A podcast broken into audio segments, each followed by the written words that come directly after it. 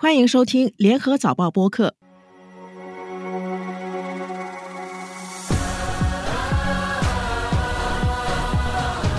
在中国杭州举行的亚运会，九月三十日举行乒乓球男女双打四分之一决赛。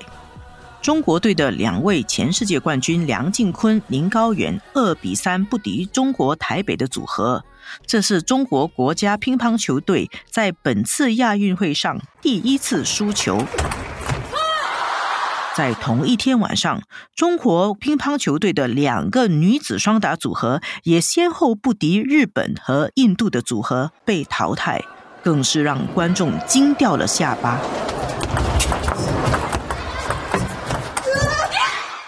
中国国家乒乓队是怎么一回事？一向打败天下无敌手的中国队，竟然连女子双打四强赛都进不了，而且是在自己的主场输球。不过，这对中国乒乓球的发展会不会反而是一件好事？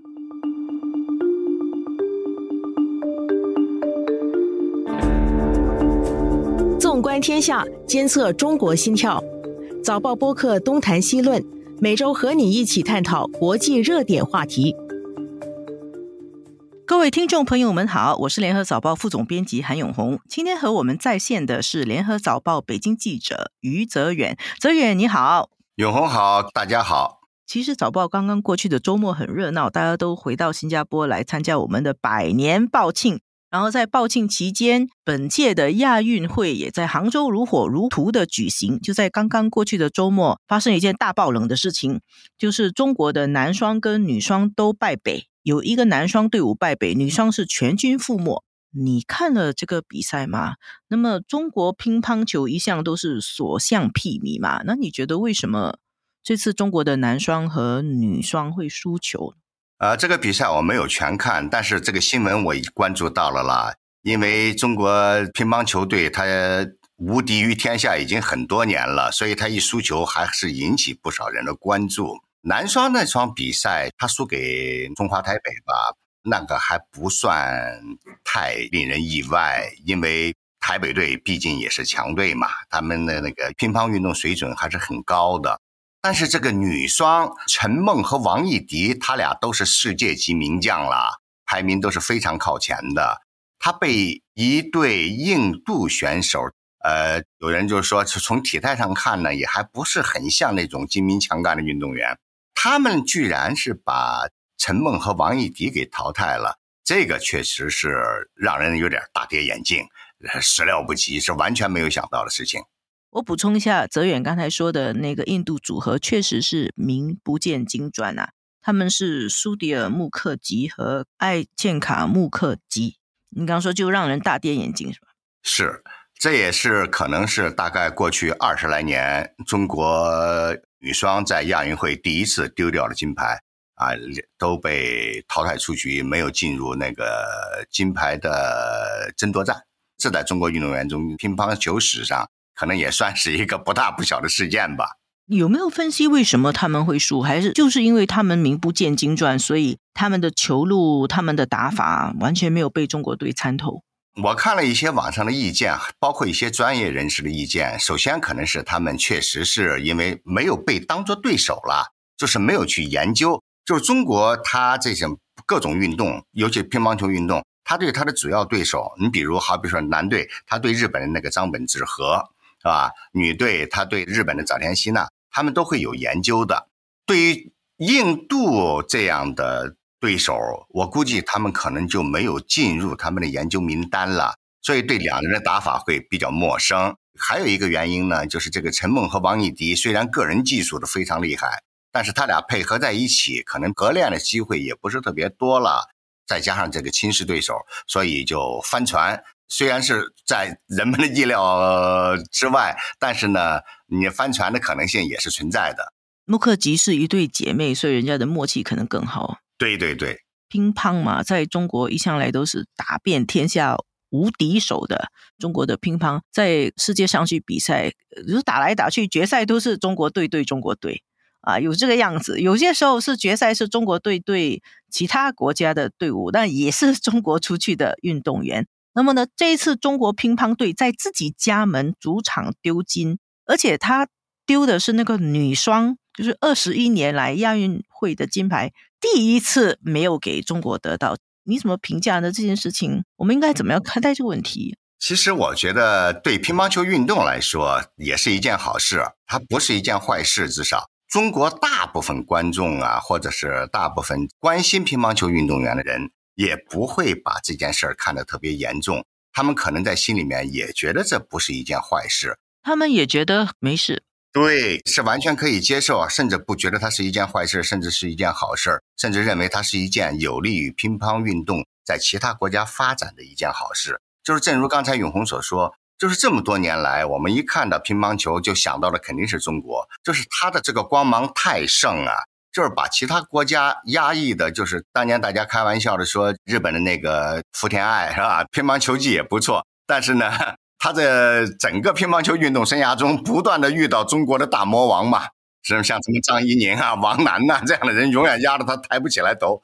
所以这样呢，就是乒乓球运动只在一个国家。是吧？光芒万丈，这个对他在世界各国的发展，它并不是一件好事儿。其实这个问题，中国也早就曾经看出来过。他好像在九十年代后期和零零年代的时候，曾经还提出一个所谓的“养狼计划”吧。所谓的“养狼计划”，就是派中国的教练员到一些其他就是有一定乒乓基础的国家呀，去培养运动员。然后呢，中国也很多运动员呢，自己就是出国的，加入其他国家的国籍啊，去代表其他国家出战，是吧？来整个推动当地的乒乓，也在某种程度上还是推动了当地的乒乓球运动的发展。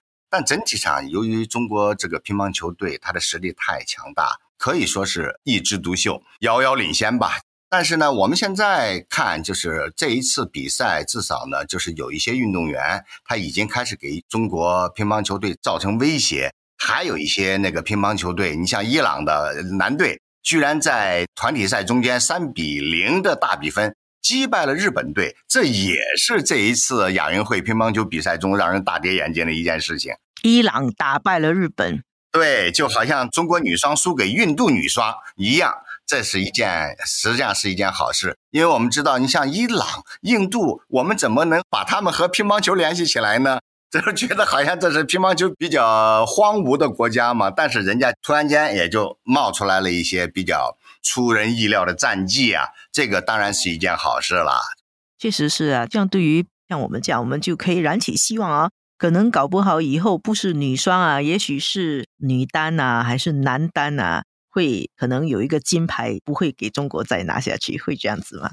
其实这样对乒乓球在亚洲啊，以及在世界的发展是有利的了。乒乓球为什么会成为中国的国球呢？一九四九年，我们知道中共建国以后，就是新中国成立以后啊，当时中国的体育相对来说是比较落后的。当年就是中国的第一个世界冠军，就是新中国的第一个世界冠军，叫荣国团嘛，他是从海外回来的，他帮着中国。拿到了乒乓球的一第一个世界冠军。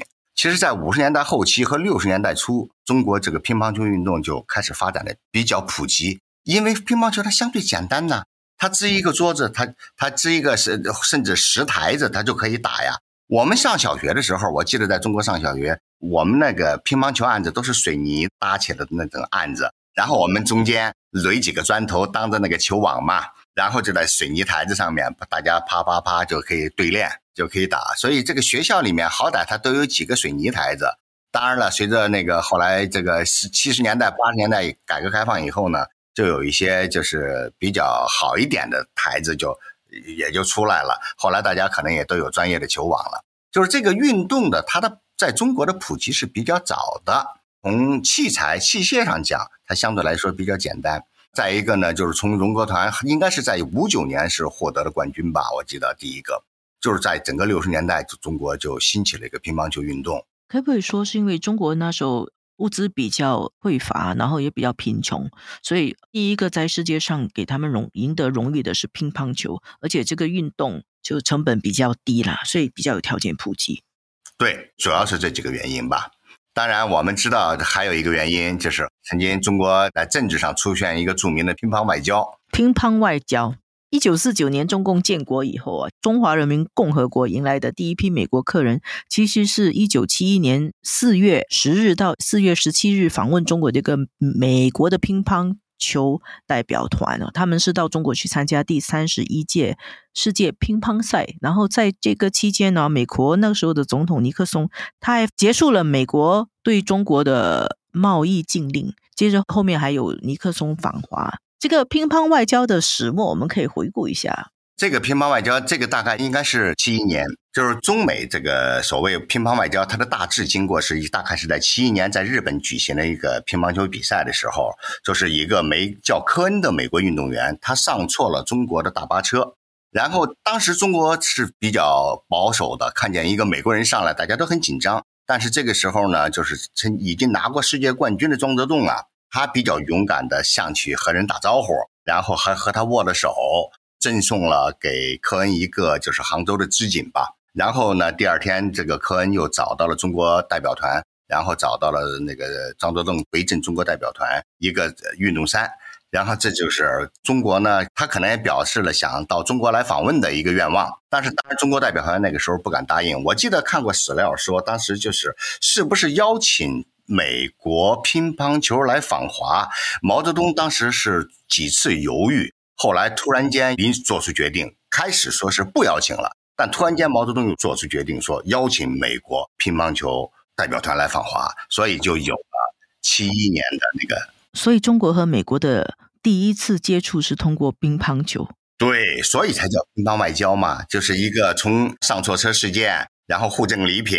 然后再邀请美国乒乓球代表团访华，就是刚才你说的成了，就是新中国成立以后，一九四九年之后，美国第一个访华的美国代表团，就或者说美国第一个访华的代表团了，就是乒乓球代表团，就是参加了一个乒乓球比赛。那个时候呢，就是外界就把他知道，因为中美之间没有什么交往嘛，尤其。四九年以后，尤其五零年朝鲜战争之后，中美完全断绝关系了嘛。所以这个美国代表团当时到中国参加比赛，然后中国那人民日报、新华社这些主流官媒他都报道了，这在中国其实引起很大的震动。后来被人们称为这是乒乓外交的开始。后来从乒乓外交又引出了，但是呃基辛格的秘密访华呀，然后那个呃尼克松的第二年，就一九七二年尼克松访华，这都从这儿发端的。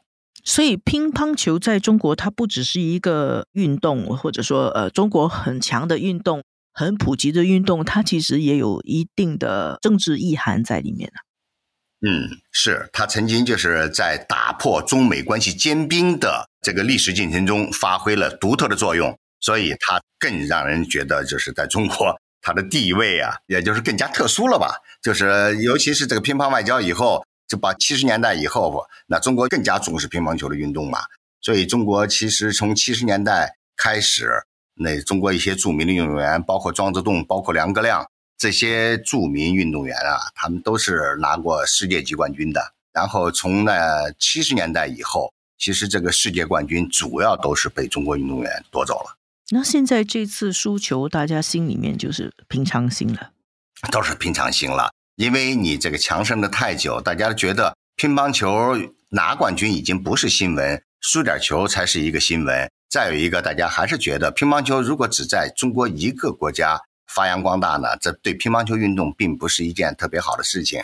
所以，他就是输球，大家都基本上是波澜不惊。我也看在网络上有一些人，哎呀，拿出来指责啊，甚至指责当女双的那个教练马琳啊。说他指挥不当啊什么，但是基本上没有什么那网友去回应了，都而且网友大部分留言都是说输了有什么奇怪嘛？输了也不是什么坏事嘛。当然了，从专业人士的角度讲，他们输了球，他们要检讨，因为那是他们的工作嘛。但是对广大的这种观众来说，广大的网民来说，这个乒乓球的输和赢，大家都不是特别关注的。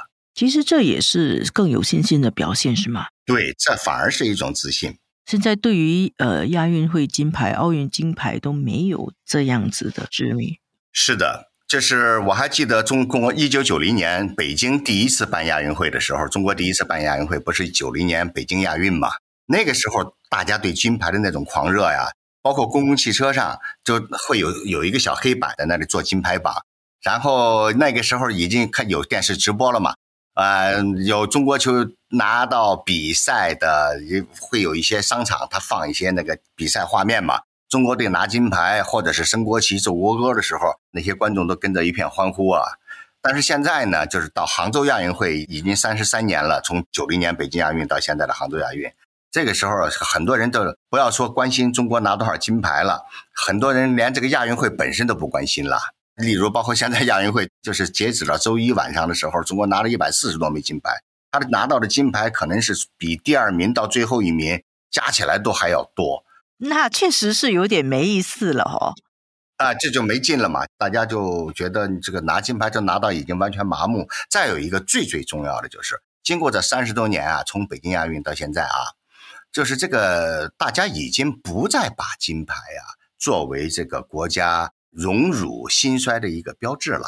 那过去好像是要不拿金牌的话，就丢了国格，丢了自己的人那，不仅丢个人的人，而是丢了国家的脸什么的。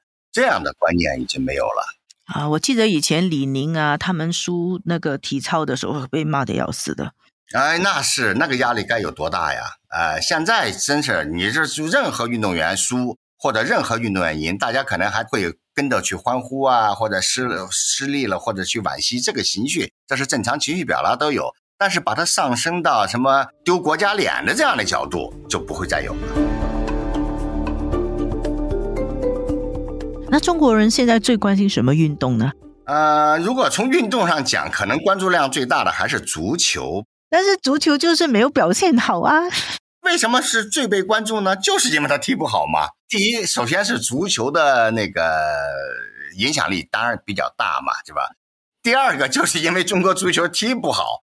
所以大家就关注嘛，呃，反而你现在是像乒乓球啊、羽毛球，包括那个跳水，你说中国队那个跳水，从几乎谁能战胜中国队呀？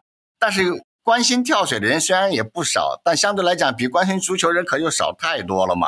足球越不争气，大家越去关注它，愿意去骂它，对吧？就是好像这是一个发泄情绪的渠道一般。但是呢，当然了，虽然是关注，它也不像过去那种，因为在中国就改革开放以后啊。中国曾经因为有一次体育事件变成了一个比较重大的社会事件，那就是一九八五年的五幺九事件。当时是中国国家足球队输给了那个香港足球队，就是在八六年世界杯预赛的时候，输给香港队以后，结果呢，北京球迷从工人体育场一路打砸抢，他不抢了，就是打和砸，就是把那个工体沿路到那个东四十条那两边的商店玻璃都给砸了，那是很著名的五幺九事件嘛，他抓了很多人，抓了数百人嘛。邓小平当时就提出一个口号，叫“足球要从娃娃抓起”，就是五幺九事件之后，一九八五年。但是呢，到现在八五年到现在也快四十年了，中国足球的水准好像不但没有什么提升，反而连原地踏步都没有做到，还是有点下跌这个感觉。就是这一次他那个亚运会比赛，这中国足球又进不了四强嘛，又被韩国队再一次击败。所以这件事情对中国球迷来讲啊，对中国体育迷来说，如果有什么是一个心结，是一个心病的话，那只有足球了。那对于乒乓球来说，是这是难得的这个女双丢一个金牌，可能会带动中国观众对乒乓球的重新的关注。嗯，也许。好，今天我们就聊到这里，谢谢泽远。今天换一个话题，给我们谈一点轻松的体育话题。谢谢永红，谢谢大家。谢谢各位听众收听我们制作的《东谈西论》这一期的导播是吴婉君，助导李怡倩，剪辑梁天赐。《东谈西论》每逢星期二更新，早报播客可以在联合早报以及各大播客平台收听，欢迎你点赞分享。